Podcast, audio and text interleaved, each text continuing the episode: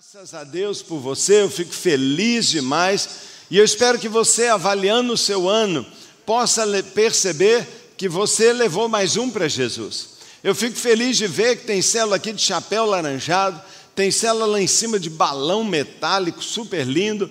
Eu vi célula com luzinha e tantas células reunidas em casa, o grupo lá numa reunião presencial as células de branco aqui. A minha célula nós combinamos de vir todo mundo de máscara, não é? Então minha célula é enorme, minha célula está linda, todo mundo de máscara e ficou bonito. Parabéns, minha célula. É a maior de todas as células, todo mundo de máscara. Ficou legal demais, não é? Que bom, que bom que você está aqui. De fato, a igreja é imparável. De fato, não tem problema que consiga segurar a igreja. Nunca houve perseguição, nunca houve assolação, mortandade, nunca houve crise econômica que ao longo da história parou a igreja. A igreja é vencedora, o final da história está o corpo de Cristo lá, a noiva vai estar celebrando as bodas do Cordeiro e nós estamos aqui. Parabéns a você que tem edificado a noiva. Que coisa legal nós estamos aqui, não é? É muita alegria, eu estou muito feliz e nós não podíamos deixar, mesmo ainda com tanta restrição, de fazer a nossa festa de final de ano, celebrando o que Deus fez nas nossas mais de 1.800 células. Não é? é motivo de muitas festas. Estão células grandes, hoje com muito mais gente. E você que neste ano veio participar conosco, você não podia fazer falta, né? você não podia ficar de fora. Eu fico muito alegre né, de ter na minha cela o Oscar, que é lá da Venezuela, e todo dia está conosco de ter o Carlos Arruda toda semana conosco, mesmo que lá de Londres, de ter gente de Salvador, muitos, Edu, Eliane, quanta gente de Salvador, e de ter gente espalhada do Brasil inteiro agora participando conosco. É uma nova realidade que a gente está enfrentando. E 2020, quase chegando ao final, ajuda a gente, não é? Ufa, dizer assim, caramba, alguns estão dizendo até que enfim está acabando esse ano. Outros estão ficando felizes, não é? Felizes, porque pelo menos, não é? Pelo menos conseguiram, não é? Sobreviver e chegar até aqui. Alguns estão dizendo assim: "Ah, pastor, está tudo ótimo. Eu só estou meio cansado". Mas eu quero dizer para você que 2020 não foi um desperdício. 2020 não foi um desperdício. Nós não vamos perder a chance, como igreja e como cristãos, alguém que crê numa agenda escatológica de Deus, ou seja, que a história está na mão dele, nós não vamos perder a chance de aprender grandes coisas. E eu espero que você esteja aprendendo. Pensa um minutinho, quais foram as grandes lições que você aprendeu nesse ano inusitado de 2020? Como foi sua relação com Deus e a sua relação com sua família e com você mesmo nesse ano de 2020? Talvez você tenha aprendido a educar os seus filhos de uma maneira diferente. Talvez você aprendeu a trabalhar, a liderar, não é? Talvez você aprendeu a fazer um monte de coisa online. Talvez, não é? O grande aprendizado para você tenha sido, eu espero, conhecer a Deus melhor. Aprender a confiar mais nele. Talvez o que você aprendeu nesse ano foi lançar suas preocupações não deixar acumular nada. Talvez você tenha encontrado quantas coisas aí na sua vida. Eu espero que você tenha aprendido a dar. Eu espero que neste ano você tenha aprendido não só a pensar em você mesmo, a se fechar seguro dentro de casa, mas tenha aprendido de que, independente da situação, nós temos que procurar uma oportunidade para dar. Quando Jesus faz a sua maior declaração, a maior declaração da sua vinda, em Lucas capítulo 4, quando ele vai a uma sinagoga, pega o livro de Isaías e lê no capítulo 61, ele diz: Porque o Espírito do Senhor está sobre mim, ele me ungiu. Ele me ungiu para quê? Ele me ungiu para dar. Ele me ungiu para dar visão aos cegos. Ele me ungiu para dar libertação aos cativos. Ele me ungiu para dar, dar alegria aos que estão com o coração destroçados. Jesus veio para dar, Deus enviou Jesus dando. E eu quero dizer para você que uma palavra-chave no cristianismo não é receber, mas a palavra-chave da nossa vida é dar. E eu espero que 2020 você tenha aprendido a dar, que o sofrimento de pessoas, não é? As imagens que você viu de gente sem conseguir respirar, as notícias, não é, de tanta calamidade financeira, e você que adotou uma família e manteve os seus trabalhadores a um custo gigante, mesmo sem eles trabalharem, que você nunca mais, nunca mais desaprenda que o chamado maior para a nossa vida é dar. Por isso que nessa festa nós estamos dando ofertas missionárias. Porque se você é ungido, é impossível uma pessoa ungida não dar. Jesus disse: O Espírito do Senhor está sobre mim, me ungiu, e eu estou dando, eu estou dando vida, eu estou dando liberdade, eu estou dando alegria, eu estou dando conserto, eu estou dando vida nova. E que você, como Cristo, igual a Cristo, semelhante a Ele, tenha alegria em dar, ainda mais quando se fala em missões. Nossa igreja se empenhou em dar nesta pandemia. Você viu aí no nosso vídeo, foram toneladas de alimentos. E nós não poderíamos fazer isso sem a rede de células que nós temos, porque foram vocês que nos avisaram: tem alguém lá passando necessidade. E não teve uma pessoa que precisou de dinheiro, de pagar seu aluguel, de pagar sua conta, que não tenha sido amplamente suprido. Nós entregamos para muitas pessoas 6 mil, 12 mil, às vezes até mais, em dinheiro na mão, para ajudar a cobrir suas despesas. Nós entregamos 57 toneladas de comida, porque é nossa alegria dar, porque da nossa natureza dar, porque é nossa obrigação dar. E eu espero que você tenha aprendido a dar. Que nesse ano você tenha aprendido a dar, talvez uma das maiores lições. Sabe, são nos tempos difíceis que a gente tem os momentos que a gente mais aprende. É aquela época em que a gente se esforça um pouco mais, em que a gente abre as nossas perspectivas para outras realidades é quando a gente aprende a priorizar melhor as coisas, é quando a gente constrói novas pontes. E eu fico feliz de ver isso, não é? Eu fico feliz. Muita gente ficou preso pelo medo de ser infectado, mas chegou um momento que eu vi a virada acontecendo, quando a compaixão começou a prevalecer sobre a ideia da minha sobrevivência. Sabe, irmãos, essa é uma lição que a gente tem que aprender. Nenhum medo, nenhuma dificuldade pode ser colocada acima da compaixão nenhum pensamento em, em, sobreviver ou em fechar em mim mesmo pode quebrar aquilo que é a natureza do cristianismo. E eu fico feliz porque, de repente, houve uma virada e nós fizemos algo muito lindo e eu estou muito orgulhoso. Você não tem ideia de como eu estou feliz e orgulhoso por cada célula, cada líder, cada um de nós. Eu fico feliz, não é? Sei que é, problemas financeiros e problemas não é, de trabalho foram enormes, mas como nós podemos estender a mão, e eu vejo isso de forma tão alegre, não é? Tão alegre, como foi já tão falado, a igreja é imparável. Nós crescemos, nós crescemos, e eu me surpreendo, fiquei impressionado com o compromisso e com a força da visão que está no coração dos nossos líderes de células e os nossos voluntários. Graças a Deus. Eu quero pedir uma salva de palmas aos nossos líderes de célula, aos nossos voluntários. Que Deus abençoe muito você. Deus abençoe muito. E sabe o que eu chego à conclusão? É que nisso tudo o amor prevaleceu. A generosidade em compartilhar com os irmãos foi fenomenal. E tem sido fenomenal porque não parou ainda, não é? E é incrível isso, parece que o vaso de alabastro foi quebrado aqui nesta igreja. Eu falei que algo mudou e eu não sabia o que, mas agora eu sei. O vaso de alabastro foi quebrado aqui. A doce fragrância do amor de Deus, a doce fragrância do amor de Deus está perfumando, enchendo toda a igreja. E o aroma de amor está espalhado em todo lugar. Sabe, mesmo você viu pessoas dizendo aqui, eu estava querendo desistir, mas algo me fez mudar. Foi o cheiro do amor que está nesta igreja. E eu fico feliz porque 1 Coríntios 13, 8 diz que o amor jamais acaba. O amor jamais acaba. E esta é a vantagem maior das nossas células.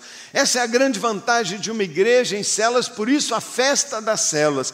Ela cria comunidade de amor.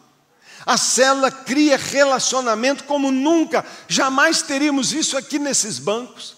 Se você tivesse numa igreja apenas de prédio, quando o prédio fechou, você ficaria cinco meses sem sua igreja. Mas quando fechou aqui, abriu lá e continuou nas células. E as células criam essa comunidade. Jamais acabarão enquanto forem movidas pelo amor de Deus. Por isso, João 13, 35 diz: Todos saberão que vocês são meus discípulos se vocês se amarem uns aos outros. Graças a Deus por isso, eu fico feliz demais. Quero que você abra a sua Bíblia, por favor. Quero que você abra a sua Bíblia em Gênesis, no capítulo 12. Nesta festa das células, em, que não é para líder, nós já fizemos o dia da visão, já reunimos todos os líderes, mas agora é para o membro e tantos novos que estão nos assistindo. Eu quero ler para você um dos textos bases, pilares do mover da igreja, da razão de ser da igreja, e eu quero explicar para você muito por que a igreja existe, porque nós estamos festejando. Gênesis 12, de 1 a 8. Gênesis 12, de 1 a 8, um dos textos primários que conta quase que a história da humanidade. Então o Senhor disse a Abraão: Saia da, tua, da sua terra, do meio dos seus parentes e da casa do seu pai. Saia, saia da sua casa, vá embora, não é? E vá para a terra que eu lhe mostrarei. Farei de você um grande povo e eu o abençoarei. Repita comigo: eu o abençoarei. Para que que Deus nos abençoa? Você tem sido abençoado, eu não sei medir, eu não sei dizer, eu ficarei aqui para sempre dizendo como tem sido abençoado. Muitos de nós chegamos em busca da bênção, muitos de nós chegamos quebrados, muitos de nós chegamos carregados com um fardo de culpa, muitos de nós chegamos debaixo de vício, debaixo de mágoa, debaixo de grandes perdas. Quando nós encontramos Jesus, nossa vida começou a mudar. Primeira coisa, um perdão extraordinário, uma esperança brotou a tristeza saiu e veio uma alegria incompreensível, porque a situação de tristeza ainda está em minha volta, nada mudou efetivamente, mas eu tenho uma razão de ser, eu tenho uma esperança de ser. Eu tenho tanta alegria de ver, por exemplo, na minha cela a história da Flávia. Flávia está conosco este ano, ela todo dia me enche de alegria. Na última reunião, terça-feira, ainda com um cabelo novo, super bonita. Ela está assim, seu rosto está diferente, mas ela chegou no meio dessa pandemia tão triste, tão triste. Murilo, que deve estar tá aí, foi quem a convidou e ela está hoje outro, outra pessoa. Deus está transformando a vida dela. Os motivos de tristeza ainda estão lá, mas surpreendentemente, uma alegria tomou conta do seu coração. Talvez você esteja assim. Agora, o que Deus espera de nós? Ele diz: Eu o abençoarei, você pode ter certeza disso. Essa é uma das promessas mais fundamentais. Deus vela e briga contra tudo e todos para cumprir esta palavra. Você não tenha dúvida, e eu digo isso com absoluta certeza de quem tem experimentado isso na própria vida. O desejo de Deus é te abençoar. O desejo de Deus é te dar muito além do que você possa imaginar. O desejo de Deus é de preencher todas as suas necessidades, é de superabundar em graça, é te dar vida abundante, incomparável. Esse é o desejo de Deus, e a palavra de Deus diz: Eu farei de você um grande povo uma grande igreja, uma grande família em toda a terra, e eu o abençoarei, tornarei famoso o seu nome, e você será uma bênção. Eu te abençoarei, você será uma bênção. Esta é a lógica da Bíblia. Aquilo que você recebe, você vai passar para outros. Aquilo que você vive, você se torna um canal disso. E é por isso que nós temos eu mais um e células, e todo mundo vai para o CCM aprender. Por quê? Porque eu tenho sido tão abençoado que eu naturalmente quero abençoar a outros. Abençoarei os que o abençoarem, e amaldiçoarei. Eu vou tratar com aquele que está te amaldiçoando, e por meio de você, todos os povos da terra serão abençoados. Abraão, então, quando ouviu essa palavra de Deus, e a palavra de Deus é vá vai embora, vai para um outro lugar, sai de onde você está, eu quero mudanças em você. Deus tem chamado você para mudanças, Deus tem chamado nossa igreja para mudanças, a sua vida íntima, os seus costumes, as suas crenças, os seus deuses, os seus caminhos. Deus está dizendo: mude e eu te abençoarei. Saia de onde você estava, deixe sua vida velha, abandone suas crenças destruidoras, seus hábitos auto, autodestruidores e, e vá para onde eu vou te mostrar. E você saiu, assim meio sem entender direto, assim, direito. Assim foi com Abraão. E olha o que a Bíblia diz: Abraão partiu, ele obedeceu, como Deus lhe ordenara, ele obedeceu às ordens de Deus. Irmãos, muitos de nós querem descobrir a chave de ser abençoado. A chave de ser abençoado é obedecer a Deus, mesmo que a gente não entenda. E o texto diz que Abraão partiu como lhe ordenara o Senhor, e Ló, seu sobrinho, sua família foi com ele. Abraão tinha 75 anos, uma criança para aquela época, quando saiu de Arã. Levou sua mulher Sarai, seu sobrinho Ló, todos os bens que havia acumulado e os seus servos comprado em Arã. Partiram para a terra de Canaã e lá chegaram. Abraão atravessou a terra até o lugar do carvalho de Moré, em Siquém. Naquela época, os cananeus é que habitavam naquela terra. E o Senhor apareceu. Ele não apareceu, ele já estava lá esperando. Quando Deus manda você ir para um lugar, sabe por que, que é bênção? Porque Ele sempre está lá te esperando. Ele vai na frente. Quando Deus pede para você dar um passo, quando Deus pede para você fazer uma reforma na sua vida, Ele já está lá para garantir que vai ser assim. E o Senhor apareceu para Abraão e disse: A sua descendência eu darei essa terra, porque você me obedeceu e saiu de lá e veio para cá. Tudo isso que você está vendo será seu. Eu te prosperarei, te abençoarei muitíssimo. Abraão construiu ali um altar dedicado ao Senhor que lhe havia aparecido.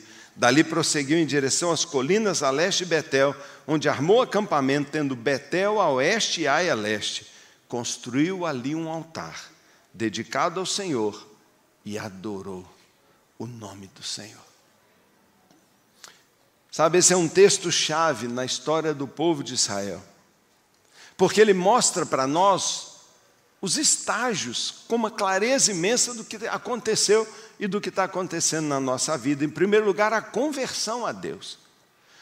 Você já se converteu a Deus? Abraão era um homem idólatra. Ele adorava ídolos, ele tinha muitos ídolos, ele adorava outros deuses, mas Deus o chamou ele ouviu a voz de Deus, Deus diz: sai disso tudo, sai dessa vida errada, sai dessas trevas que você vive. Deus o chamou. Sabe, não existe genuína conversão sem que Deus te chame, sem que você ouça a voz de Deus. Talvez foi numa reunião de célula, talvez foi num culto público, talvez foi sozinho, mas não foi você que escolheu Deus, foi Deus que foi atrás de você, foi Deus que te escolheu, foi Deus que te chamou, foi Deus que já estava atrás de você há muito tempo, porque Ele tem um plano, Ele te criou e Ele tem um sonho para a sua vida. Deus tem um design, um projeto fantástico para a sua vida e Ele te chama para cumprir o seu propósito. Abraão ouviu a voz de Deus. Deus o chamou, e porque ele ouviu a voz de Deus, foi gerada fé no seu coração. A Bíblia diz que a fé vem por ouvir e ouvir a palavra de Deus, e Abraão ouviu Deus falando com ele. Abraão ouviu a palavra de Deus e tornou-se não apenas um crente, mas o pai de todos os crentes, o pai da fé. Tal foi a sua fé. Você já ouviu a voz de Deus te chamando? Se você ouviu Deus te chamando e disse sim para Ele, isso é que é conversão. Conversão é uma mudança. Eu morava num lugar e agora eu saio e vou para outro lugar. Não existe conversão sem partir, não existe conversão sem abandonar algo, não existe conversão sem deixar valores, culturas, talvez até familiares. Tem gente que não se converte porque está apegada aos deuses da sua família. A ah, minha avó me deu esse santinho, a ah, meu pai sempre foi assim, a ah, meu pai fazia isso, minha mãe me ensinou, a minha família sempre, os meus ancestrais. Quando você quer de fato conhecer a Deus, a palavra dele é: você tem que deixar a sua vida velha. A minha pergunta é: você já ouviu a voz de Deus? Você já partiu em obediência ao Senhor? Sabe, esse é o primeiro passo. O primeiro passo é ouvir a voz de Deus. Você já ouviu Deus te chamando? O segundo passo que Abraão Deus foi escolher. Sempre a vida é uma escolha. Eu falo isso aqui todos os dias. O cristianismo é uma escolha, seguir a Cristo é uma escolha. Ninguém é obrigado. Você pode ficar onde está, viver a vida que sempre viveu, mas Abraão escolheu a obediência. Diz a palavra de Deus que Abraão obedeceu e Deus disse: Eu lhe mostrarei uma terra, e ele foi sem saber, ele foi às cegas, ele obedeceu. Eu farei de você um grande povo e eu o abençoarei, foram as promessas. Sabe, querido, escute o que eu vou te dizer. A prova da fé de uma pessoa é a obediência. A verdadeira fé sempre vai produzir obras. A verdadeira fé transforma a nossa maneira de pensar e muda os objetivos que a gente tinha na vida. O que salva uma pessoa não é uma grande fé, o que salva uma pessoa é a fé verdadeira. É a fé em Cristo, é a fé que obedece a Deus. E a fé verdadeira sempre vai levar você à obediência. Então Abraão ouviu a voz de Deus, ele obedeceu a Deus e o que ele recebeu? Uma vida abençoada. Deus já estava lá onde ele estava indo, porque Deus sempre vai à nossa frente para nos encorajar e para cumprir aquilo que ele prometeu. Então, Graças a Deus, graças a Deus porque Abraão se converteu, porque Abraão escolheu andar no caminho de Deus e ele foi abençoado. A partir daí, toda a vida dele foi um altar. É onde ele ia, ele tinha um altar, porque ninguém permanece com Deus se não tiver uma vida intensa de adoração.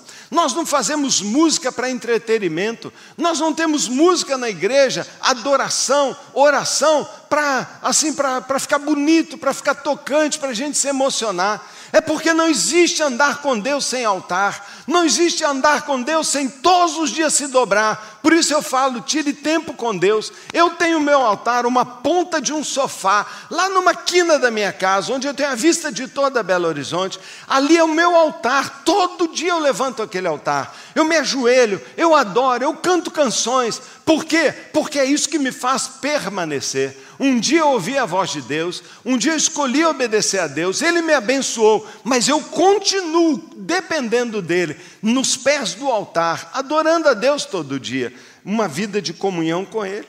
Nós somos como Abraão, nós fomos chamados, nós escolhemos obedecer a Deus e nós temos grandes bênçãos que a gente já tem recebido. Somos filhos de Deus, somos herdeiros de Deus, somos as, a menina dos olhos de Deus. Fomos amados por Deus desde a eternidade. Não sou eu, não, é você. Fomos chamados por Deus para uma vocação santa, para ganhar pessoas, para fazer diferença. Nós fomos transformados pela graça de Deus. O que a gente foi, a gente não é mais. Aqui nesse auditório, nas nossas casas, só tem ex, ex, ex, ex, ex, ex. Nós somos um bando de ex ex-mentiroso, ex-adúltero, ex-violento, ex-armado, ex-adúltero, ex-traidor, ex-falcatrueiro, ex-drogado, mas nós não somos mais. Ex-deprimido, ex-infeliz, ex-rejeitado. Nós não somos mais isso. Fomos transformados e recebemos um novo nome, um novo coração, uma nova vida, uma nova família, uma nova pátria, uma nova constituição. Eu sou fiel ao céu, eu sou fiel ao meu rei, eu sou fiel a Deus. O propósito de Deus, entretanto, não é só esse. Entenda a única palavra que eu quero deixar com você hoje. Você é um abençoado, mas não é este o propósito de Deus para você. Te abençoar é só um caminho, uma passagem, um meio. Ao te abençoar, Deus te faz feliz. Ao te abençoar, Deus muda a sua história. Ao te abençoar, Deus faz você encontrar aquele anelo que você sempre teve no coração de ter paz, de alcançar seus sonhos. Amém, é isso mesmo. Agrada-te do Senhor e Ele satisfará os sonhos, desejos do seu coração. Confia nele Deus agirá na sua vida. Claro que é assim que é verdade, mas não é esse o propósito maior. Como nunca foi o de Abraão. Ele disse: Eu te abençoarei para você se tornar uma benção. O propósito de Deus é nos tornar abençoadores. Talvez se hoje eu perguntasse em toda essa festa, quem aqui tem sido abençoado, todo mundo levantaria a mão. Porque todos nós vamos poder gravar um vídeo bonito como esse, dizendo: Eu fui abençoado, eu fui abençoado, eu fui abençoado. Mas o que mais toca o meu coração é quando vejo alguém dizendo: Eu fui uma benção. Nós estamos chegando no fim de um ano dramático. Você foi uma benção nesse ano? Ou você entrou na tropa dos reclamadores, dos infelizes, dos protestadores, dos botadores de fogo? Você foi o derrubador de estátua? Ou você foi o edificador da verdade? Nesse ano, quem foi você? Um ano como esse é um grande teste. Ele mostra quem a gente é. Neste ano você foi um abençoado, nem conseguiu ser abençoado, deixou que o medo, deixou que a crítica, deixou que a reclamação roubasse a sua bênção. Você não foi abençoado em 2020, o ano mais abençoado da minha vida. Mexeu tudo, reestruturou tudo, me descobri, recomecei, e você não foi abençoado. Mas a minha pergunta maior é: de que lado você ficou nesse ano? No lado das vítimas ou no lado dos que aproveitam a situação para transformar o seu entorno? Sua casa ficou melhor porque você estava lá dentro? Ficou gostoso porque você caprichou e fez momentos legais? Você foi aquela boa companhia, sempre com uma oração, uma palavra de esperança? Ou você estava puxando o tapete deixando todo mundo abalado? Sabe, esta é a grande pergunta da nossa vida. Porque ao final, quando você chegar no céu, o que vai estar em jogo não é quantas bênçãos você recebeu, mas o que vai estar sendo avaliado é quantas bênçãos você distribuiu. No julgamento das nações, Jesus disse: Não é? Eu tive sede, você me deu de beber. Eu tive roupa e você me deu de vestir. Eu tive fome, e você me deu comida. E alguns dirão: Senhor, mas quando foi que eu te dei tudo isso? Ele fala quando você fez a uma célula, a um vizinho, a sua casa, aos seus filhos, a sua mãe, aos seus pais. Quando você não foi apenas abençoado, mas um abençoador, você me abençoou. Você me deu esse copo de água. Entre, bendito. Entre. Entre no gozo, entre na festa. Você acha que isso aqui é festa? Isso, isso aqui é um marco. Todo ano a gente faz. Mas festa mesmo é o que está esperando aqueles que escolheram crer em Deus e ser abençoadores. Ser abençoadores. Amado, grava no seu coração. Minha irmã, grava no seu coração. A razão da sua vida não é receber, é dar. Por isso Jesus declarou muito mais alegria, sentido para viver é dar do que receber. É a declaração mais contracultural que Jesus fez em todo o seu ministério na terra, porque a cultura deste mundo é dar, dar, dar, é meu, é meu, é meu. Desde criancinha ele está brigando, esse carrinho é meu, esse lugar é meu, essa, essa cadeira é minha. Você, maiorzinho, ainda é uma criança fica brigando em shopping, essa vaga é minha, fica brigando por cinco metros, cinco metros num pedágio, fica brigando, somos crianças. Por quê? Porque a gente está envenenado por um, por um pecado, por um egoísmo, uma coisa horrorosa. E Deus disse: será possível que eu te abençoo tanto, eu te dou tanto, e você não é capaz de meter a mão e dar uma ofertinha para um missionário que não tem uma igreja para apoiá-lo, que está sozinho lá no meio da China, lá no meio da Mongólia, ou, ou enfrentando crise como nunca lá em Angola. Ah, não, porque vai me fazer falta, eu vou tomar uma açaí a menos, eu vou comprar uma calça nova a menos. Nossa mentalidade é contaminada pela coisa mais pecaminosa que a gente tem dentro da gente, chamado ego. O egoísmo, o eu, manchado pelo pecado, que só pensa na gente. Nessa festa, quando nós celebramos multiplicação de células, vidas alcançadas, uma distribuição de recursos e de socorro que continua valendo, quem estiver passando qualquer necessidade nesta igreja não passa. Mas deixa eu dizer para você, isso não é algo que nós fazemos, é algo que nós somos. E eu espero que essa pandemia tenha enfiado dentro de você pela dor que essa pandemia trouxe para nós, tenha colocado dentro de você, implantado dentro de você um coração novo, onde você não é apenas alguém que quer as bênçãos, mas que luta e faz o que for necessário para se tornar um abençoador. Para Abraão foi: deixe a sua família. Para Abraão foi: me obedeça. Para Abraão foi: vá para algo novo que você não conhece. E ele foi. Para Abraão foi construir altares onde quer que ele fosse, porque a adoração quebranta o nosso coração. É no altar que a gente entrega tudo, e quando a gente entrega, é aí que Deus pode nos usar. Meu querido irmão, aprenda, por favor, 2020 grita para nós, abençoado para ser um abençoador. Eu fui abençoado, eu sou abençoado, eu serei abençoado para ser um abençoador. Vire a seta, mude a direção, pare de querer tudo para você, seja um distribuidor, porque quanto mais você der, mais Deus vai encher você. Quanto mais você repartir, mais Deus vai derramar sobre a sua vida. Por isso, Abraão é considerado o pai de tudo isso que se chama povo de Deus. Por isso, Abraão é o nosso exemplo. Por isso, a vida de Abraão declara isso tão grande. Nós somos abençoados para sermos portadores das boas novas, num mundo marcado só de má notícia. Irmão, se você quer fazer diferença, você tem que travar sua boca, costurar o seu lábio, para você parar de ser o anunciador de, boa, de más notícias. Qualquer fofoquinha que está por aí, fake news, você manda de volta. Basta uma tragédia e você reparte ela. Se a gente combinasse de nenhum de nós passar uma notícia ruim, mas só passar elogio e coisa que nos põe para cima, nós mudaríamos o nosso entorno. Mas a maior boas novas no mundo das más notícias não é boa nova sobre vacina, não é esse. É a única mensagem capaz de trazer esperança a um ser humano tão atormentado como é o ser humano do século 21.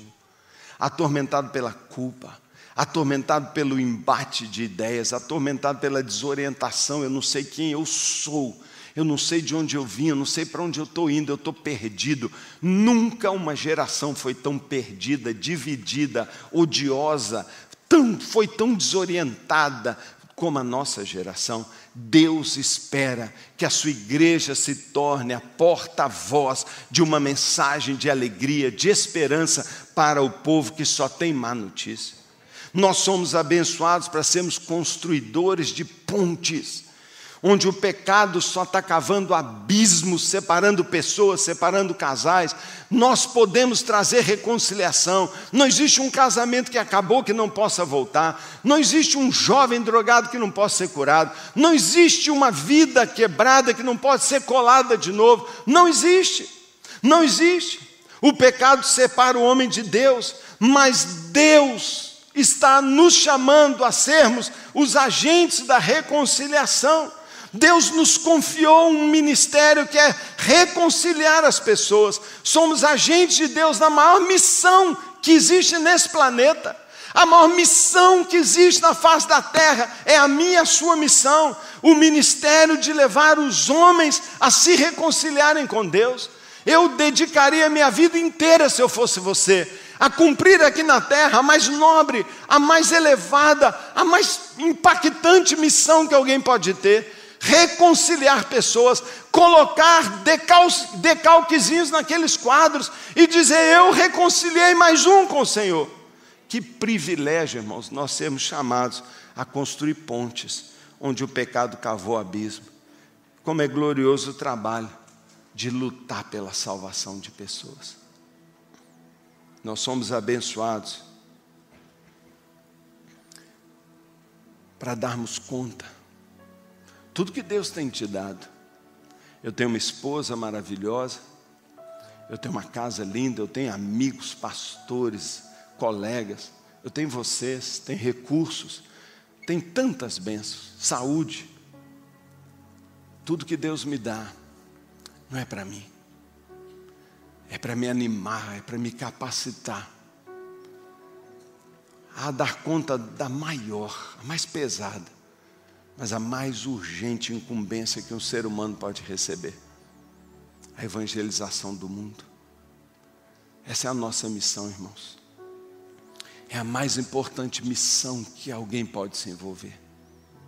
E nós não podemos nos calar de forma alguma quando nós temos a resposta, aquilo que é capaz de salvar pessoas perdidas. Nós não podemos, e a gente aprendeu isso na pandemia, nos silenciar quando nenhuma outra instituição humana, nem a ONU, nem Congresso, ainda mais o Congresso, não é? A US, USTF, desculpa, eu esqueci, tão maravilhoso, né? É lindo. Nosso STF é lindo, eu tenho um orgulho que vocês não imaginam. Nós não podemos, sabe? Nós não podemos deixar de ser a igreja, a esperança do mundo. Não podemos adiar a proclamação das boas novas para amanhã. Ah, depois, quando eu estiver mais folgado. Porque tem gente morrendo hoje sem Cristo, sem esperança, sem Deus. Então eu termino minha palavra dizendo: que privilégio a gente ser tão abençoado, não é? Festa é isso. Celebra as vitórias. Quanta benção. Seu filhinho, sua promoção, sua empresa indo bem esse novo negócio que você inventou aí durante a pandemia, cara, você é gênio. Que privilégio nós sermos abençoados com tantas bênçãos. Mas essas bênçãos implicam em responsabilidade de nós sermos abençoadores. Não tem como reter só para nós. Deus nos chamou das trevas para a gente ser luz. Deus nos tirou da escravidão para que agora, livres e libertos, nós anunciemos para tanta gente cativa que se o Filho de Deus os libertar, eles serão verdadeiramente livres. Deus nos arrancou de um mundo tenebroso para nos transformar e nos curar, então nos deu uma vida tão grande, para quê? Para a gente dizer para o mundo, para a gente dizer: se dobre diante de Jesus, que o que Ele fez comigo, Ele vai fazer com você. Eu queria que você ficasse de pé. Que se você tem um celular, um smartphone, qualquer coisa, já que o que nós estamos lendo é Salmos, e já que esse final de ano é um final de ano de refrigério, como eu tenho sido impactado pela leitura detalhada, como eu estou aprendendo a jogar minhas preocupações, abre aí o seu celular, sua Bíblia, no Salmo 67. Eu vou terminar lendo esse pouquíssimos versos.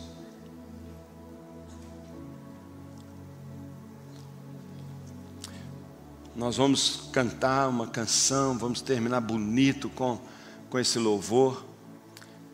Que você adore a Deus, mas o meu desejo maior é que você, tão abençoado, saia daqui e você que está na célula e que talvez entrou esse ano e não entende bem, e não entende bem a gente, os crentes, por que esses crentes fazem isso? Por que ele abre a casa dele? Por que ele dá dízimo? Por que ele, ele canta? Por que ele ajuda os outros? Por que ele quer ser o bonzinho? Não, é porque tão abençoados. O nosso chamado é para sermos agora abençoadores. Seja você também. Seja você, você que entrou agora, entenda, essa é a missão. E talvez você está aqui até hoje pensando: eu quero ser abençoado, eu quero ser abençoado. Pois eu digo: seja o máximo que você conseguir. Busque, porque quem busca recebe. Mas eu quero dizer para você: mais do que tudo, ao receber isso tudo, leve para os outros. Compartilhe. Salmo 67 diz: Que Deus tenha misericórdia de nós e nos abençoe. Amém? Você quer ser abençoado? Então eu ministro sobre toda a igreja agora. Que Deus tenha misericórdia da central, da sua casa, da sua vida, de você e te abençoe. E faça resplandecer o seu rosto sobre nós. Amém? Amém. Ok, agora olha o verso 2: Para que sejam conhecidos na terra os teus caminhos. Sabe por que, que Deus te abençoa? Para as pessoas descobrirem o caminho através de você a tua salvação seja conhecida entre as nações, Louvem-te os povos, ó Deus, louvem-te todos os povos, que Angola, que a Europa, que o Peru, você viu aqui Arequipa, que a Bolívia, que a Argentina, que a África, que a Ásia, louve a Deus por causa da central. Exultem, cantem de alegria as nações, pois governas os povos com justiça e guia as nações na terra. Louvem-te os povos, ó Deus, é isso que nós queremos. Louvem-te todos os povos, que a terra dê a sua colheita. Oh, e Deus, o nosso Deus, nos abençoe. Que Deus nos abençoe. E o temam todos os confins da terra. Irmãos, é para isso que Deus quer te abençoar, para você ser uma benção.